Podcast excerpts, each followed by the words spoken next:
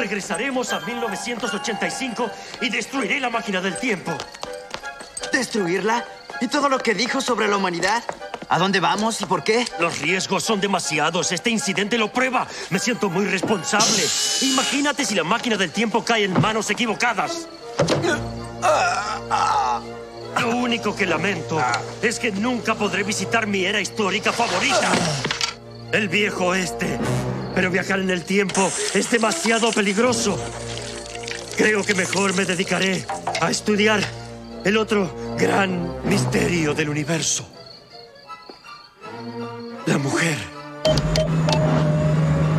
Sí, más o menos, me mira con cara Margarita y me dice, pero la luna tiene un efecto sobre las mareas, ¿o no? Y nosotros somos agua, o sea que algún efecto tiene que haber sobre nosotros. Es cierto, hay un efecto, pero cuantitativamente insignificante, le digo. Si tengo en cuenta el tamaño de la luna y la distancia al que está de la Tierra, el efecto gravitatorio sobre mí cuando la luna cruza el cielo es el mismo efecto gravitatorio del obelisco cuando cruza la 9 de julio. El número es el mismo. Y con los planetas es todavía más chico el efecto. Y esos efectos no son tenidos en cuenta por los astrólogos. Che, ¿cómo es posible que desde el año 1963 que no pises un teatro? Que no escuches una obra teatral, que, que no estés en esto que te gusta tanto. ¿Qué onda? Estaría bueno que empieces a frecuentar estas actividades culturales que tanto te gustan. Esa fue mi voz interior hace unos días. Y le dije, sí, es así. ¿Qué pasó en el medio? ¿Cómo puede ser que hayas dejado de hacer algo que te gusta tanto, que te hace tan bien? Te pregunto a vos, ¿no? También. ¿Hace cuánto que no vas a una obra de teatro o algo que no haces algo que te haga bien? Volvamos a, acá a la historia. Da que el viernes de esa, de, de esa semana recibo la llamada telefónica de un amigo y me dice, che, acá en Bursaco, tal hora, obra de teatro. Obviamente fui. Fue loco, lo que estaba pensando se manifestó. Pero esto no termina acá. Resulta que ese sábado, sábado siguiente, pasó lo mismo en Temperley. Y dale, que va, vamos con el Bambi.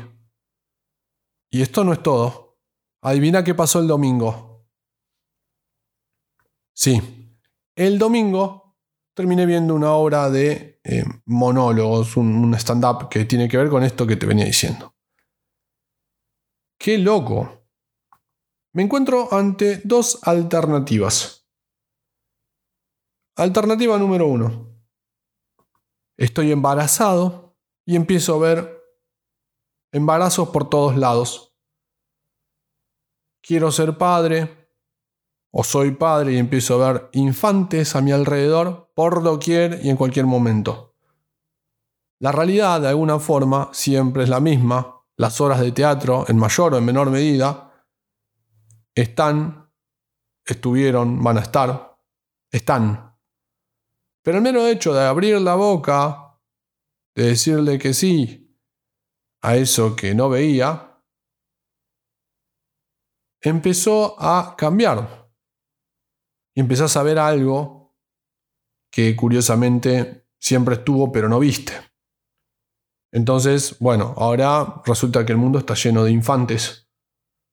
Siempre fue así, ¿no los vistes? Resulta que el mundo está lleno de obras de teatro, pero hubo un tiempo en el que nada, ni los vistes, ni las escuchaste y ni siquiera te metiste, y simplemente desaparecieron. Nada. Qué loco, ¿no? Alternativa número 2. El universo conspira a mi favor y obviamente me merezco lo que sueño. Mi voz interior me dice, hace rato que no vas a ver una obra de teatro, estaría bueno que vayas. El universo aceita ese camino hacia el cual debo ir, que me está esperando, y me mando. el universo está lleno de estrellas, astros, planetas. Entonces Venus se va acercando a la casa de Géminis y por consecuencia Géminis está listo para salir a vender churros cuando llueve. Y todos los demás se quedan en casa a comer los churros de Géminis.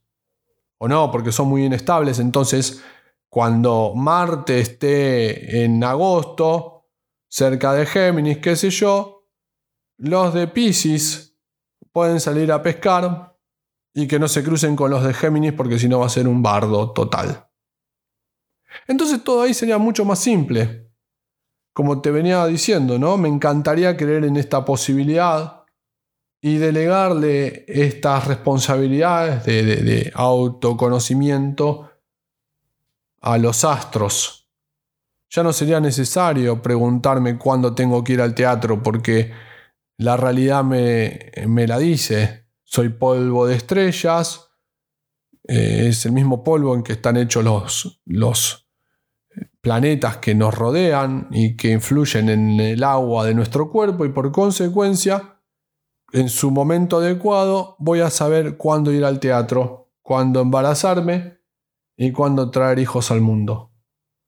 Esta otra alternativa estaría buenísima, que sea así, pero de alguna forma dejaría de existir esta voz interior de la que te vengo hablando, que tiene que ver con el conócete a ti mismo. En otra ocasión lo diría en, en polaco o en griego, pero no me gusta ostentar. Porque es necesario hacerse esas preguntas y es necesario descubrir esas aristas. Acá te vengo a traer una para ilustrar, para graficar, lo que sea, para compartir porque realmente fue curioso, fue loco. ¿Y qué pasa con todas las demás en las cuales hay un velo enorme y por consecuencia hay preguntas que aún quedan por hacer y por responder y por consecuencia actuar? Una vez que las sentís como cuando hay que ir al teatro o hay que ir a buscar un bebé. ¿Por dónde va esta realidad? ¿Por dónde va el destino? ¿Cuánto hay de esto que te vengo contando? Qué lindo sería que fuera así. Que los astros justamente tomen decisiones por nosotros cuando, no sé, nuestro signo lo dice. Pero esto no queda acá, porque estas otras mismas preguntas que te venía contando, todo el mundo las tiene en mayor o menor medida. El autoconocimiento lo llevas y se da el caos, porque claro, no te estás preguntando lo mismo que yo, no estás sintiendo lo mismo que yo, estás en otro momento, en otra situación, qué sé yo, qué sé cuánto. Y ahí está para hablar de otra cosa en otro momento, ¿no? Pero en simplificadas cuentas, si fuera responsabilidad de los astros, sería más fácil la compatibilidad entre personas. Pero no es tan así, hay un caos enorme porque todo el mundo va por diferentes procesos. Y empastarlos, estos procesos de descubrimiento personal, es todo un temita porque, bueno, será para reparar en otra ocasión. Ahora lo voy dejando acá. Pero más bien me quedo pensando en esto de las preguntas personales que uno lleva y las preguntas personales de los demás y qué es lo que pasa cuando se empiezan a cruzar. Un verdadero caldo. Cósmico. Mereces lo que sueñas. Si llegaste hasta acá, agradezco que hayas escuchado y nos encontramos en un próximo episodio. Te mando un abrazo.